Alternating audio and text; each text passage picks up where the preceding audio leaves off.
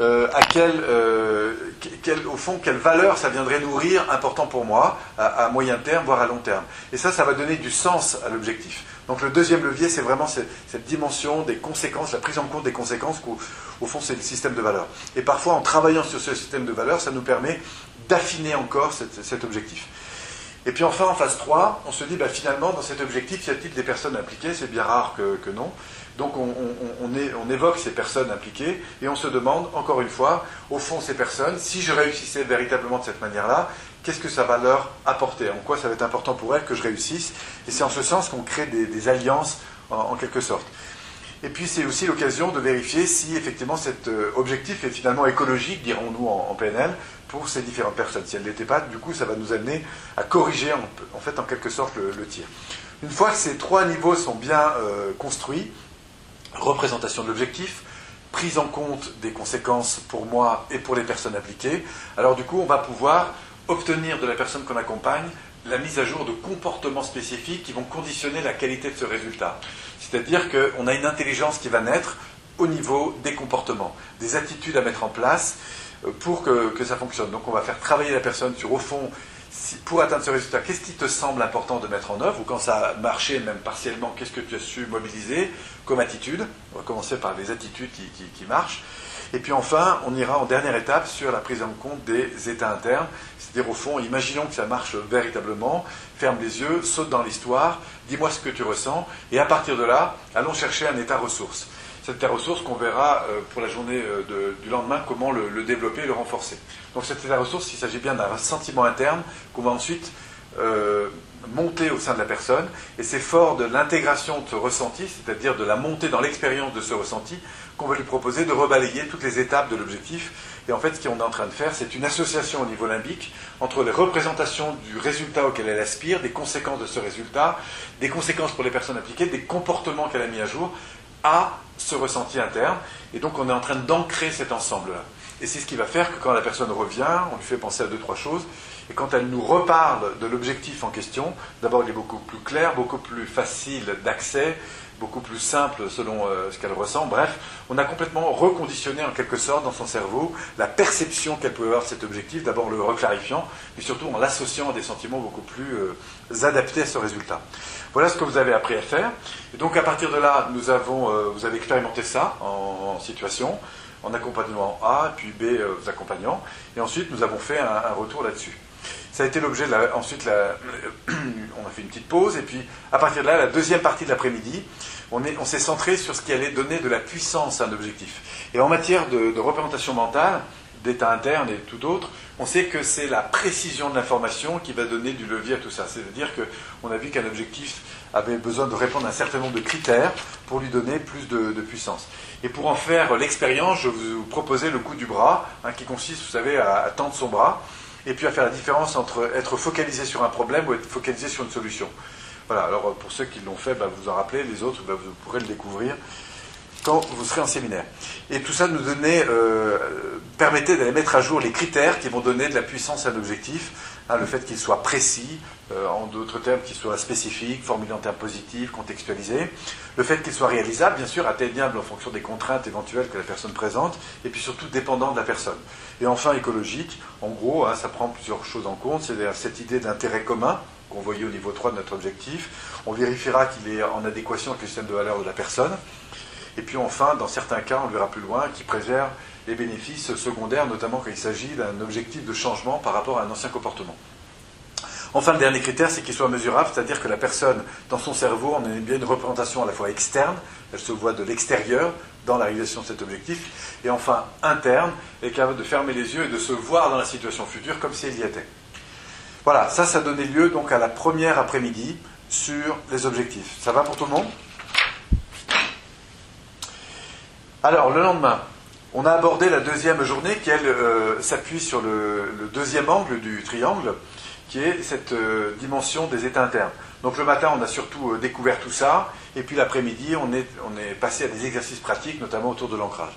Alors je reviens sur le déroulement de la matinée, après quelques, quelques apports sur la notion d'énergie, d'où est-ce que ça vient, on s'est aperçu que, hein, que ce n'est pas seulement dans, dans, sa tête, mais que c'est aussi lié à à la manière dont on gère son corps. Donc biologiquement, hein, c'est nos milliards de cellules qui génèrent de l'énergie, qu'elles ont besoin bien sûr d'oxygène, de qualité d'alimentation et puis surtout d'élimination.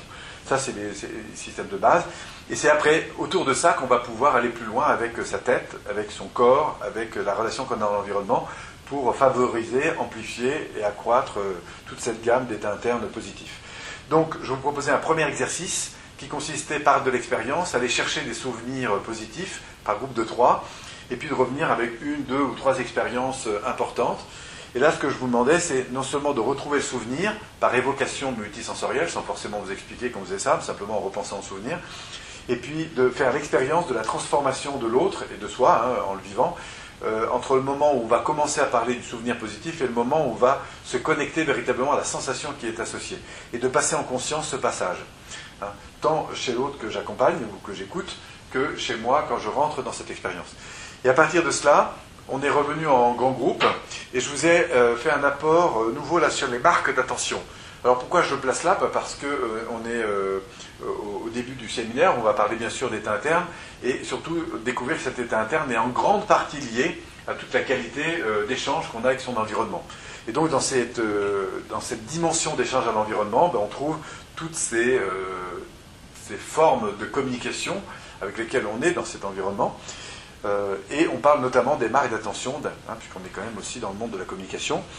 Donc ces marques d'attention, c'est quoi? Ben, C'est toutes ces formes de communication, verbales ou non verbales, hein, qu'au fond on appelle en, en, AT, on appelle ça les signes de reconnaissance, hein, qui nous montrent que nous existons. Donc il y a les positives qui nous permettent de grandir, il y a celles qui dites négatives parce qu'elles vont nous limiter dans notre croissance. On en reçoit bien sûr sur différents plans. Elles ont un certain nombre de caractéristiques qu'on a vues ensemble, comme le fait qu'elles soient d'ailleurs indispensables hein, pour la survie tant biologique que psychique de l'individu, qu'elles sont évidemment des sources d'énergie positive ou négative. Souvenez-vous quand vous faisiez engueuler ou au contraire quand vous valorisez euh, plus jeune, et même encore aujourd'hui. Enfin, qu'elles sont d'ordre conditionnel, c'est-à-dire liées à ce que vous faites, ce que vous avez, ou inconditionnel, qui sont liées à votre euh, euh, là pour le coup à votre, euh, à, votre, euh, à votre être, à ce que vous êtes, votre sensibilité profonde. Et puis enfin, on découvrait qu'elles sont gratuites et bien sûr inépuisables, qu'il n'y a pas tellement de risques à en donner. Enfin, on, disait aussi que chacun a son type un peu préféré, hein, chacun a sa sensibilité particulière en fonction de sa, ben, d'abord de, là où il a grandi, de ses typologies de personnalité et autres, qu'une personne qui est en manque de marque d'attention positive va au moins demander des négatives.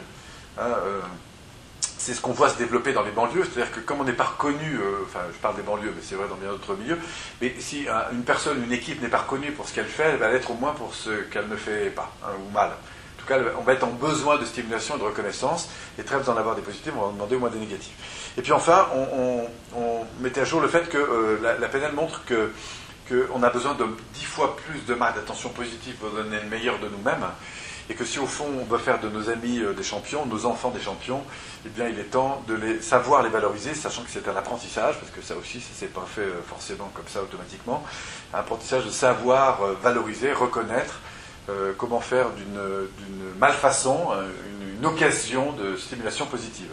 Donc c'est là que la communication devient pour le coup intéressante. On voyait enfin que pour donner une, de, de, la puissance à une marge d'attention, encore une fois, le fait qu'elle soit spécifique, personnalisé, approprié et puis bien sûr sincère étaient des critères importants. Euh, voilà, puis après je termine avec quelques idées sur les, compliments. Euh, le fait qu'il soit donné rapidement, c'est toujours mieux. Le fait que ce qu'on souligne de positif va développer le positif, si on souligne du négatif, ça peut développer le négatif. Et enfin que la, qualité hein, d'une marque d'attention prime sur la, quantité. on préférera euh, un peu d'écoute attentive plutôt qu'une vie d'écoute moyenne. Donc voilà, ça c'était pour parler des marques d'attention. Ensuite, on a fait une petite pause, puis on est revenu sur la mécanique des états internes. Qu'est-ce qui se passe en interne, justement, dans cette interaction avec l'environnement? On a vu que ces états internes, c'était plus large qu'un état émotionnel, hein, puisque quand on parle d'état interne, on peut parler d'état physiologique, plus largement d'état de conscience, d'humeur, euh, sensations très larges. Et que ces états internes, eh bien, euh, comment ça marche? Eh bien, ils sont influencés en permanence par au moins trois grandes sources, qui sont bien sûr l'environnement, plus exactement la relation que j'ai à l'environnement, il est clair que quand j'ai un, sourire d'un enfant ou qu'il fait beau, etc., bah, au contraire, quand je suis dans le brouillard depuis trois jours et qu'il pleut, bah, c'est vrai que ça, finit par imprimer un peu sur, sur l'état interne. Euh, il y a une autre source qui est importante, euh, c'est la manière dont je vais mobiliser mon corps, la relation que j'ai à mon corps. Euh, je crois que vous aurez bientôt une soirée d'ailleurs sur l'impact du corps dans, la relation aux autres. Je crois que c'est mon frère qui fait ça bientôt. par téléphone. Et là, c'est incroyable de voir à quel point le, corps peut être sollicité hein, pour intervenir sur les états internes. Corps, respiration et j'ai envie de dire mouvement. Hein. Et puis enfin, tout ce qui se passe dans, la pensée, et c'est là où la PNL prend toute sa dimension, euh, puisque toutes les pensées, même si on n'en a pas conscience, elles influent bien sûr nos, nos sentiments, c'est-à-dire notre état interne, notre état physiologique. On a vu que ces états internes pouvaient varier sur au moins deux grands axes. On peut être dans des hauts états d'énergie, c'est-à-dire que le stimulant ou le, palpitant euh, augmente, ou au contraire dans des basses euh, énergies. Et puis d'un côté comme de l'autre, on peut être euh, soit dans des énergies déplaisantes, au contraire plaisantes. Donc haute énergie déplaisante, ça nous donne de la frustration, de la colère, de l'agressivité, de la violence, etc. Basse énergie déplaisante toujours, c'est plutôt sentiment de fatigue, d'ennui, tristesse, déprime et toutes ces choses. Enfin, on, peut avoir des sentiments de basse énergie euh, positive, comme le calme, la détente, euh, la zénitude, etc. Et puis enfin, remonter vers des hauts états d'énergie plutôt plaisants, comme euh, la curiosité, la stimulation, l'enthousiasme, l'excitation, etc., etc. Donc ce qui est intéressant, c'est découvrir qu'en fait on a une palette finalement assez large et qu'on peut naviguer l'ensemble de ces états internes et que surtout, et c'est ça le, point le plus important, c'est que nous allons développer des habitudes et qu'on va prendre ces habitudes comme des places de parking, c'est-à-dire que si j'ai l'habitude de mettre en colère avec tel type de personne dans tel type d'environnement, eh bien je le ferai de plus en plus avec de plus en plus de facilité. Si j'ai l'habitude de tomber un peu dans mon coup de blues ou de déprimer un petit peu dans ces moments. Euh, alors il y a toujours des contextes, hein, des relations un peu privilégiées pour faire ça, mais du coup je vais y revenir de plus en plus souvent. Si j'apprends à être un peu plus détendu, si je vais par exemple faire un petit stage de, je sais pas, de méditation, euh, etc., et bien même si je reviens euh, à, Paris quelques jours, on va voir que fort de l'expérience que j'ai eue pendant une semaine, c'est-à-dire que mon cerveau étant habitué à entrer dans cet état de détente, et bien je suis capable de le reproduire dans d'autres contextes, mais il va falloir pour ça que je l'entretienne un petit peu. Euh, cet état-là pour pouvoir le retrouver de plus en plus. Et bien c'est la même chose aussi avec des états de belle énergie, de haute énergie euh, positive. Donc on a besoin bien sûr des, états plaisants pour, euh, pour, aller vers le meilleur, mais on a aussi besoin des états moins plaisants parce qu'ils sont là pour nous alerter sur des choses importantes et que de toute façon, quelle que soit notre évolution, on aura toujours autant de... autant. On, aura toujours, on sera toujours confronté à des états plaisants et à des états déplaisants. Mais ce qui est intéressant dans tout ça, j'ai envie de dire ce qui est plaisant dans tout ça, quel que soit le bord, c'est que euh, toutes ces émotions sont là finalement pour nous aider à piloter notre vie, c'est-à-dire nous alerter hein, sur des choses qui vont ou qui vont pas, ou au contraire nous montrer qu'il y a des choses qui nous vont bien. Voilà donc un petit peu ce qu'on avait évoqué.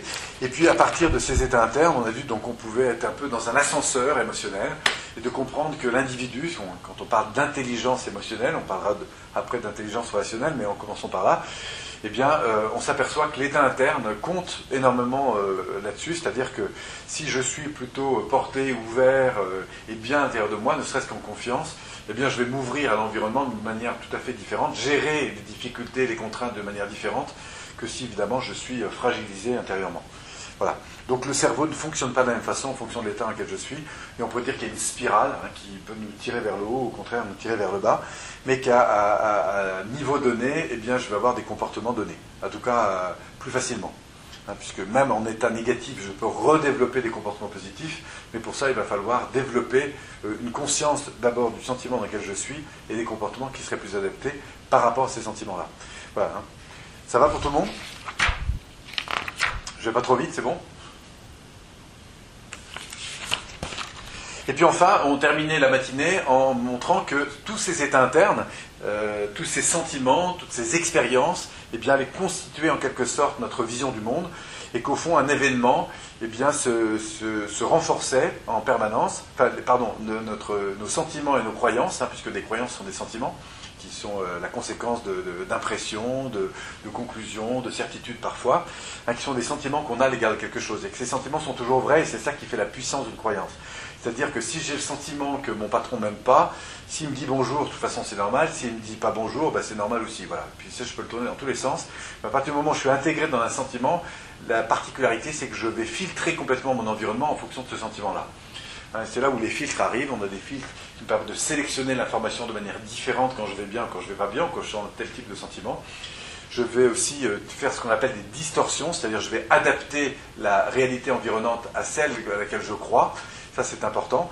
Euh, par exemple, c'est comme ça que la distorsion, c'est intéressant parce que ça vous permet aussi de comprendre des, situations très rapidement, puisque c'est en fonction des informations que vous allez recevoir, il y a un mélange entre l'expérience que vous avez déjà à l'égard de, l'environnement, enfin de stimulations qui viennent de l'environnement, qui font que vous bâtissez une, des, références très rapides. Par exemple, si je vous parle de mes vacances au bord de la mer, tout le monde sait ce que c'est que les vacances au bord de la mer, vous pouvez très vite imaginer ce que c'est. Mais pourquoi Parce que vous allez vous appuyer sur les références qui sont les vôtres, et donc à partir des informations que je vous donne, il y a automatiquement un lien. Ce qui veut dire que tout ce que vous percevez, vous ne le percevez qu'en résonance ou en reflet à partir du miroir intérieur qui sont l'ensemble de vos expériences. Mais vous ne pouvez pas saisir de l'information externe sans être, euh, sans, qu'elle soit euh, en quelque sorte transformée par votre réalité interne. C'est ça les phénomènes de distorsion. Et puis enfin, on a les phénomènes de généralisation, ce qui est la généralisation, c'est quoi? C'est un apprentissage, c'est un automatisme. C'est-à-dire que l'information qui vous est donnée reste vraie. C'est-à-dire que pour le niveau limbique, là où s'installent toutes vos expériences émotionnelles, le temps n'existe pas. C'est-à-dire que si vous avez mal été accueilli dans tel restaurant, eh bien l'empreinte émotionnelle que vous gardez reste vraie. Si au contraire euh, vous avez vécu une expérience super chouette dans un environnement donné, eh bien le fait d'y revenir, même quelques années après, vous restimulera dans l'état interne positif à l'égard de cet environnement. Pourquoi? Parce que parce que pour, euh, euh, ben, pour le système nerveux, en quelque sorte, le temps n'existe pas. Voilà, c'est pour ça qu'on parle de généralisation. Et donc c'est comme ça que ce système de croyance se consolide. Donc il y a à la fois la notion de perception des choses, qui vont donc entraîner automatiquement des états internes. Ces mêmes états internes vont entraîner des comportements spécifiques et qui vont entraîner des résultats. Et c'est ces mêmes résultats qui vont conditionner la vision et la perception des choses. Donc le système de croyance.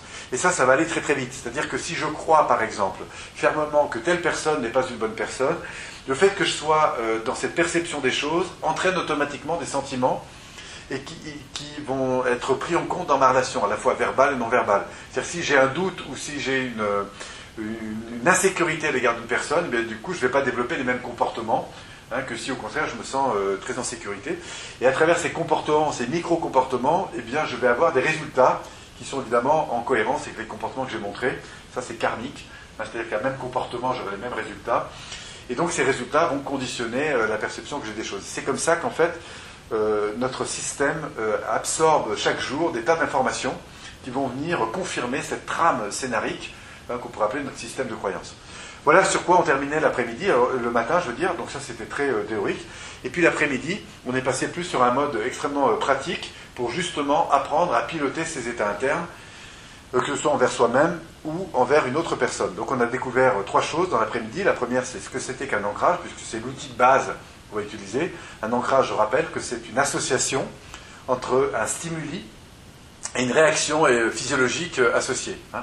C'est-à-dire qu'il y a une association entre euh, stimuli, je peux voir quelque chose, entendre quelque chose, ressentir quelque chose, et automatiquement réagir émotionnellement à une chose. Donc tous les apprentissages en fait que nous avons sont des phénomènes d'ancrage. Donc on a découvert d'abord ce que c'était qu'un ancrage en le vivant. Donc j'ai fait une petite démo en amenant une personne euh, à repenser un souvenir positif. J'ai fait pour ça une évocation multisensorielle. La personne est entrée dans l'expérience. Et puis alors qu'elle montait en état interne, j'ai associé un toucher de la main, par exemple, sur son épaule, sur son genou. Et j'ai bien associé la sensation que j'avais euh, de la main euh, posée sur son corps, en quelque sorte, et la montée dans l'expérience. Et il se trouve ensuite que quand je sors la personne de l'expérience, je lui propose de faire quelques pas pour sortir de son souvenir et revenir complètement avec nous. Eh bien, si je la touche à différents endroits sur son corps, il ne se passe rien, mais si je la touche exactement à l'endroit où je l'ai touchée pendant la montée dans l'expérience, eh on va s'apercevoir qu'il y a une association physiologique entre le ressenti kinesthésique que, j'ai eu et l'expérience. Et voilà, c'est comme ça qu'on découvrait un peu ensemble la, notion de mécanique d'ancrage. Alors bien sûr, ces ancrages, on ne les a pas que kinesthésiques. Hein. Vous les vivez tous les jours, ces ancrages. Si je vous demande de prendre la photo d'un de vos enfants euh, et puis de vous demander de déchirer la photo, vous allez voir, ça ne va pas être facile. Pourquoi? Parce que vous avez fait un ancrage entre le bout de papier la représentation qu'il en a et la personne. Et au fond, il y a une, dimension euh, d'affect là-dedans. Si maintenant je vous propose de déchirer une photo de quelqu'un que vous ne connaissez pas, ça n'aura pas du tout le même effet. Donc ça, c'est des affaires d'ancrage. Et en fait, tous vos apprentissages sont conditionnés par, euh, ces ancrages. Voilà, donc on découvrait à travers ça qu'il euh, ben, y a plein de conditionnements comme ça qu'on sait retrouver par soi-même. Ça, c'est le tennisman qui lance sa balle plusieurs fois sur le sol avant de faire son service c'est pas pour vérifier qu'il sait la rattraper, mais c'est parce que ça l'entraîne en fait dans un état physiologique. Alors on fait ça aussi en mettant, euh, je sais pas moi, certains, bijoux pour, pour des femmes ou certaines cravates pour des hommes ou en mettant euh, certains, enfin bref, D'ailleurs, il y a une chose euh, tout à fait intéressante à découvrir, c'est refaites les activités sportives que vous aviez, qui vous passionnaient surtout, quand vous étiez en fin d'adolescence, ou etc. Et vous allez voir qu'il y a des tas, de choses qui vont remonter, qui vont vous donner une énergie dingue, parce que vous allez retrouver un peu ces, ces sentiments que vous aviez à l'époque quand vous pratiquiez ces activités. Voilà, au-delà de l'activité elle-même. Voilà, tout ça sont des phénomènes d'ancrage. Donc une fois qu'on a bien compris ça, eh bien, je vous propose évidemment d'expérimenter ce processus, que vous avez d'ailleurs très bien fait. Et puis ensuite, on est passé à une phase 2. Une fois qu'on a découvert ce qu'était la mécanique euh, des ancrages, on a euh, découvert une première technique simple pour faire un auto-ancrage. Alors l'auto-ancrage, c'est quoi? Ben, euh, C'est l'idée que je peux, au fond, me reconnecter à peu près n'importe quel état interne. Donc je vous proposais de choisir un état interne qui, dans votre vie d'aujourd'hui, vous semblerait intéressant à développer, comme de la confiance, de la joie de vivre, de l'ouverture, enfin bref, tout ce que vous voulez. Et puis, fort de, l'identification de cet état, je vous reproposais ensuite d'aller chercher une expérience de référence, c'est-à-dire un souvenir dans lequel vous avez expérimenté cet état, de faire une évocation multisensorielle, de monter dans l'état interne, et puis en ayant bien identifié cet état interne, ensuite de vous en dissocier. Dissocier, c'est-à-dire sortir de l'état interne, de vous voir de l'extérieur. Et je vous proposais de créer ensuite une mécanique entre un mouvement euh, physique ou autre, de façon à associer en fait l'accès à cet état interne, de passer d'une posture neutre à une posture, euh, euh, euh, une posture associée à l'état interne en question. Et pour ça, d'associer dans le système nerveux la montée dans l'expérience émotionnelle et le geste associé. Et là, on s'aperçoit qu'on fait ça 6, 7, 8 fois, et bien ensuite, on passe à autre chose. Et en se déconnectant complètement de, l'expérience, si je restimule le, le, geste, clac, eh bien on fait l'expérience tout à fait étonnante de retrouver l'état interne en question. Vous vous souvenez de ça? Voilà, donc ça c'est ce qu'on appelle un auto-ancrage, donc c'est rigolo, et euh, en plus c'est très efficace quand on le fait euh, correctement. Hein. Voilà, donc euh, ça c'était l'auto-ancrage.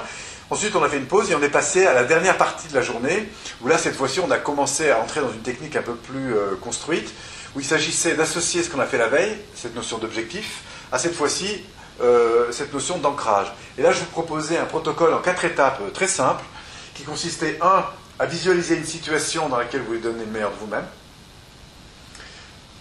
fort de la représentation de vous associer à cet objectif, en montant dans l'expérience en question, donc le ressenti qui découle de la réussite de cet objectif, et à partir de ce ressenti intérieur, d'aller chercher cette fois-ci un souvenir passé dans lequel vous aviez déjà fait l'expérience de cette émotion, de ce ressenti.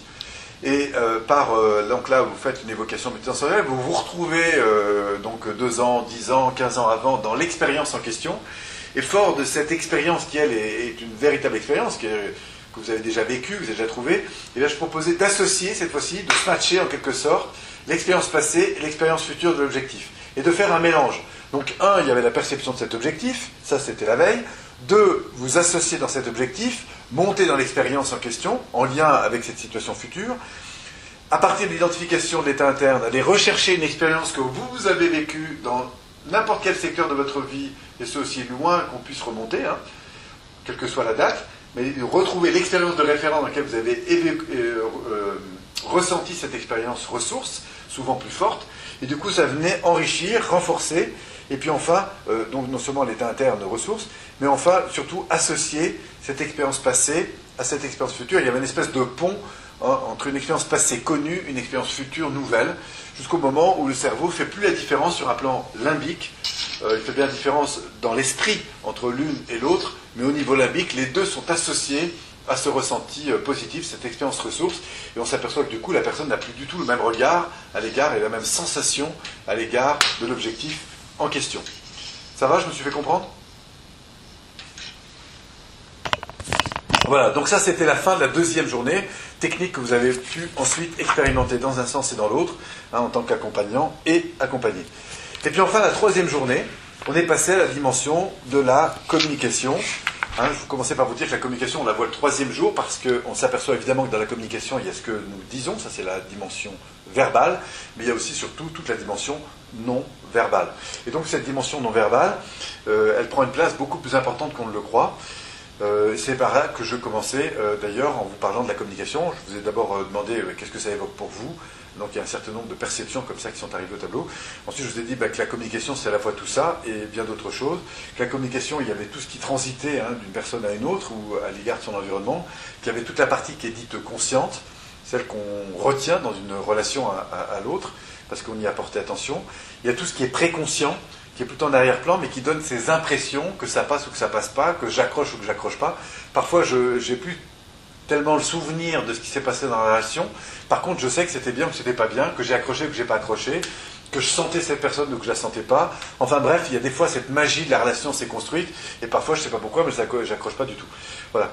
Donc ce qui montre bien que les niveaux préconscients fonctionnent encore plus hein, que le niveau conscient. Et puis après, il y a tout ce qui est encore en dessous, et là qui est beaucoup plus lié à ma structure de personnalité et à toute mon histoire, hein, qui rejoint bien sûr toute la partie inconsciente. Mais pour ça, il faut y descendre avec des outils de connaissance de soi, euh, voilà. La chose qu'on fait après, plus loin, en pénètre. Donc, quand on parle de communication, bien sûr, c'est tous ces niveaux qui inter, euh, interréagissent en même temps. Et donc, la première chose que je vous proposais de, faire, comme exercice, c'était d'abord euh, de travailler sur, non pas sur la forme de la communication, mais sur le fond. Et pour ça, de vous faire un petit exercice dos à dos où je proposais, vous savez, l'un raconte une histoire et B va répéter exactement ce qui a été dit mot pour mot. Simplement, ils sont dos à dos, puisque comme ça, le champ visuel euh, euh, n'apparaît pas, mais simplement euh, ce qu'on entend.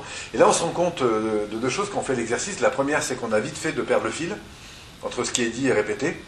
Et la deuxième chose, c'est que pour la personne qui entend, donc si moi je raconte mon histoire et que j'entends B répéter ce que je dis, eh bien je m'aperçois qu'il y a un sentiment qui n'est pas du tout le même quand la personne dit la même chose que ce que j'ai dit ou quand elle dit des choses différentes, même si ça a le même sens. Alors pourquoi? Ben, Parce que derrière les mots, il y a des expériences. Et plus je vais parler d'une expérience qui est forte pour moi, plus si la personne euh, veut me donner le sentiment de, recevoir et d'avoir entendu ce que j'ai dit, a intérêt à reprendre les mêmes mots. Hein, puisque derrière les mots, il y a des racines qui nous renvoient à des expériences émotionnelles. Et donc je vous disais que euh, l'écoute, hein, c'est comme ça que ça va démarrer, c'est-à-dire l'écoute du contenu, mais surtout l'écoute de la forme avec laquelle c'est dit. Et c'est comme ça qu'on entrait cette fois-ci, non plus dans un exercice de répétition, mais un exercice de reformulation en euh, parlant de l'écoute active. Donc je vous présentais l'écoute active en vous rappelant que être acteur de l'écoute, ça veut dire faire des choses en fonction de ce que, de, ce que j'ai besoin. Et donc je vous parlais de cette écoute euh, en faisant ressortir les trois grandes premières formes d'écoute active que l'on connaît. La première, hein, c'est de montrer que je vous suis, c'est-à-dire si je parle avec vous, c'est vous écouter, euh, approuver, et vous montrer que je, suis en réception de ce que vous me dites, ne serait-ce qu'en vous regardant d'abord. Hein, on sait que par exemple, si vous me parlez que je travaille sur mon ordinateur, au bout d'un moment, vous pouvez me demander si je suis encore avec vous. Même si je répète mot pour mot ce que vous avez dit, ça ne vous fait pas du tout la même euh, impression que si je vous regarde. Ce qui montre bien que la dimension non verbale est importante. On le sait quand on est en public, hein, par exemple, que la tendance souvent, c'est de commencer par regarder les gens qui nous donnent du feedback. Or, c'est important d'aller chercher les autres. Et c'est la même chose quand vous êtes euh, même au téléphone, hein, c'est-à-dire que vous avez besoin de sentir que la personne est encore là. C'est ce qui me fait dire de temps en temps, allô, est-ce que vous êtes encore là? Parce que c'est vrai que plus je vais vous euh, sentir, bah, plus du coup je sens que mon propos arrive quelque part. Hein, donc on a besoin de ça. Et donc l'écoute, la première forme d'écoute, c'est cette écoute, on va dire, non verbale, qui consiste en fait à montrer à l'autre que je le suis, ou au contraire, je ne le suis plus. Donc ça veut dire l'arrêter, lui expliquer ce que j'ai suivi, et puis là où je l'ai perdu. La deuxième forme d'écoute, là, est un peu différente, puisqu'elle consiste en fait à aller chercher plus d'informations. Donc les, techniques les plus euh, connues sont les techniques de reformulation, euh, qui consistent soit à reprendre la fin de la phrase, soit un mot-clé, et puis ensuite de, préserver euh, une... Alors d'abord de reprendre cette fin de phrase ou ce mot-clé sous forme interrogative, de préserver un contact non verbal, et enfin de maintenir un silence. Et ça, ça va permettre à la personne eh bien, euh, d'aller plus loin dans cette réflexion. Si par exemple vous me dites, euh, voilà, je suis arrivé dans telle situation et quand j'ai vu cet homme, eh ben, je me suis senti porté. Et puis vous arrêtez là.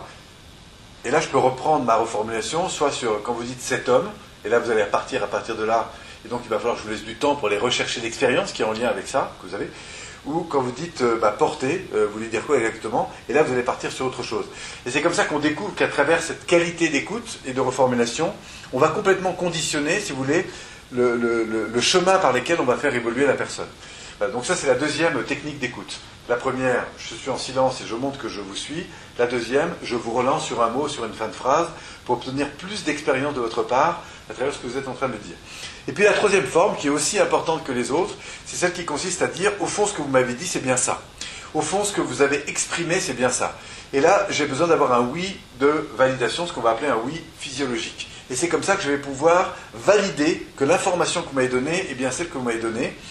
Et du coup, c'est un oui, on va dire, de considération. Pourquoi? Parce que on verra plus loin que quand je suis, notamment dans la divergence de point de vue, c'est la première action importante à faire, c'est d'écouter ce que la personne dit, reprendre ce qu'elle dit et valider que c'est bien ça qu'elle a dit.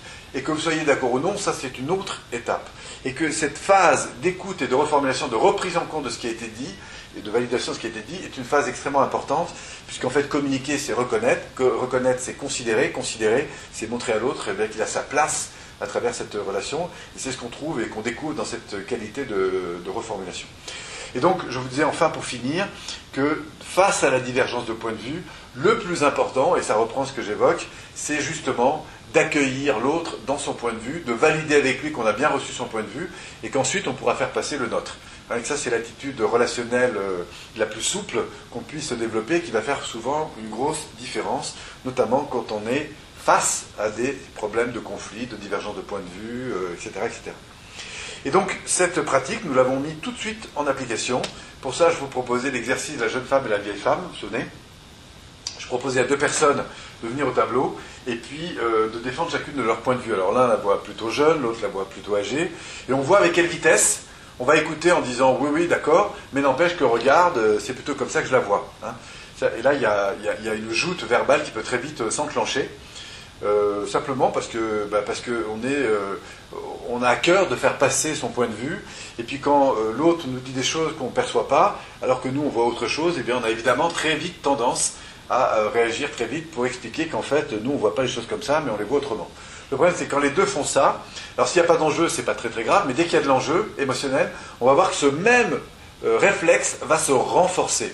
Et c'est là que je vous parlais des modes qui vont nous permettre de passer d'une situation conflictuelle, d'opposition, hein, de fuite ou d'attaque, à une relation, cette fois-ci, de construction, c'est-à-dire d'ouverture et d'accueil.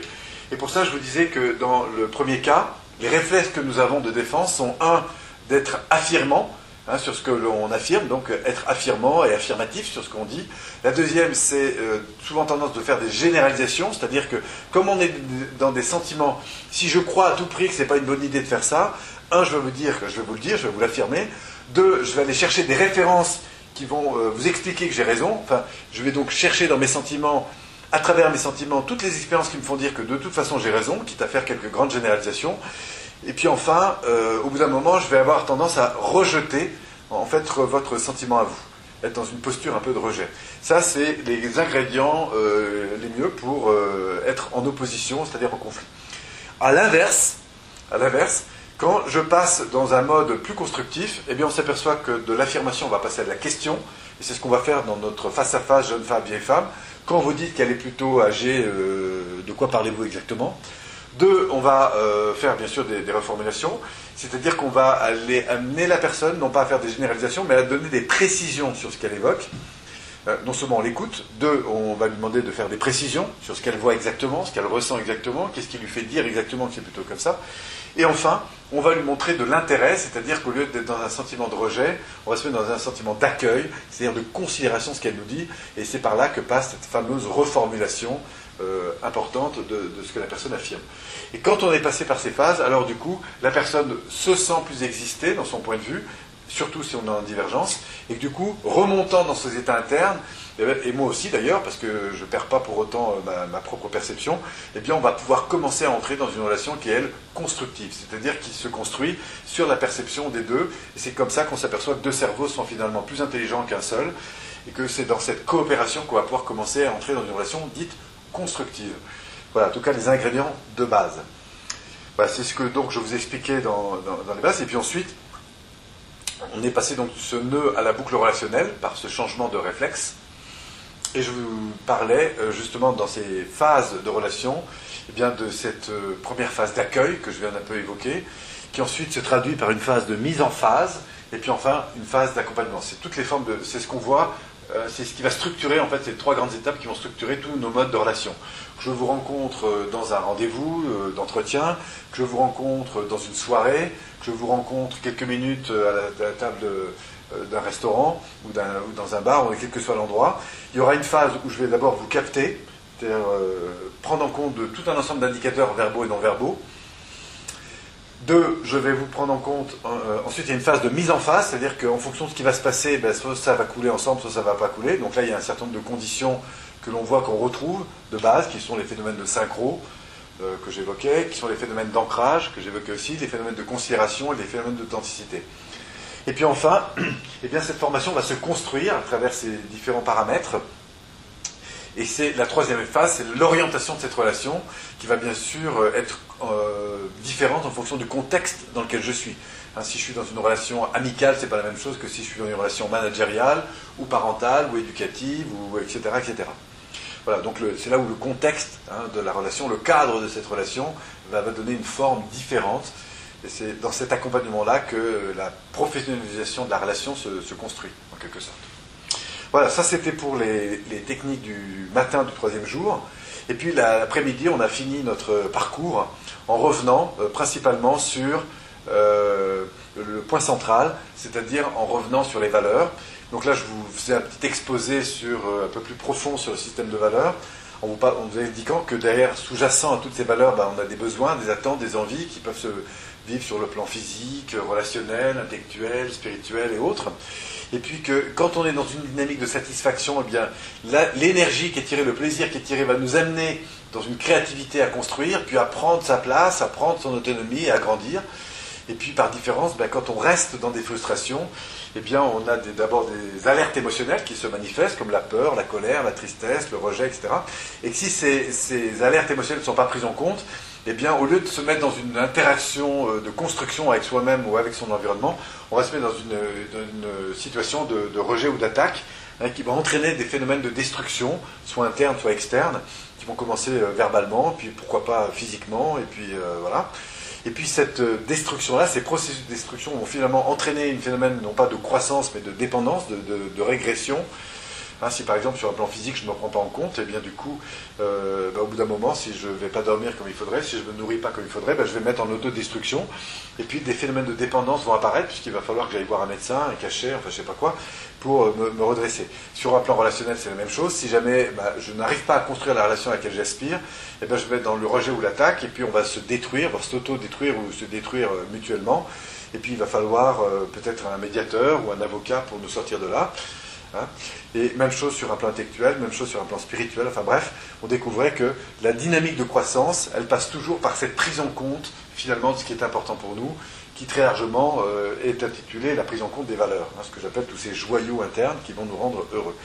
Donc pour aller plus loin dans la mise à jour de ces valeurs, je vous proposais un premier exercice dans ce fin de base qui consistait en fait à réutiliser ce qu'on avait vu dans les jours précédents en faisant un projet à 5 euh, ans et plus, et en se disant, bah, finalement, si on partait en créativité euh, comme ça, si tout était possible, finalement, à quoi on arriverait?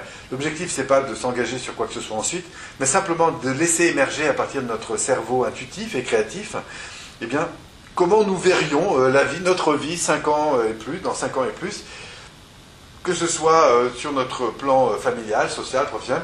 On dit parfois que toutes les grandes choses ont commencé par être rêvées avant d'être réalisées les petites aussi d'ailleurs, eh bien commençons par appliquer ça sur notre vie et voyons ce que ça donne. Eh bien c'est ce qui s'est produit. Donc je vous ai proposé de partir de créativité à 5 ans et plus, et puis ensuite de revenir dans le temps à, 3, à moins 2 ans, ce qui donnait 3 ans d'ici, puis de nouveau moins 2 ans, ce qui donne un an ici. Et là il y avait une espèce de retour vers le présent, hein, du futur vers le présent, et une mise à jour de tout un ensemble de rêves, de désirs, de tas de choses, puisque je vous disais que l'idée c'était d'en récupérer le maximum d'être le plus créatif possible, il n'y aurait aucun engagement là-dessus, etc. Mais simplement, plus on a de matière, plus ensuite, la deuxième partie de l'exercice devient intéressante, puisque à travers tous ces rêves et ces désirs, eh bien, l'idée c'était de prendre du recul. C'est là où je vous proposais un exercice euh, un peu particulier, vous étiez trois, et là vous deviez affirmer, fort de tous ces rêves et ces désirs, eh bien, si je prenais de la distance un peu sur moi, je dirais que la première chose qui est importante pour moi dans ma vie, c'est, et là vous laissez venir la réponse. Puis la deuxième chose, ce serait, puis la troisième chose, ce serait, aux camarades écoutant et reformulant, vous en précisez si besoin. Et c'était ce qui nous mettait, en fait, euh, à jour, comme ça, assez rapidement, quatre, cinq euh, valeurs euh, un peu fondamentales qui allait ensuite donner du sens à tout le développement qu'on pourrait trouver par la suite, notamment dans, le, dans, toute la construction de, sa vie, puisque que ce soit sur le plan personnel, social, familial, le plus grand, le plus beau des projets que vous puissiez avoir, c'est un projet qui va prendre de plus en compte plus en plus en compte ses aspirations profondes. Voilà, et on terminait le séminaire sur ces éléments-là. Ensuite, je vous ai expliqué ce qu'il y avait dans le technicien, et puis voilà, on a fait une conclusion tous ensemble. Et voilà, c'était donc le base de trois jours.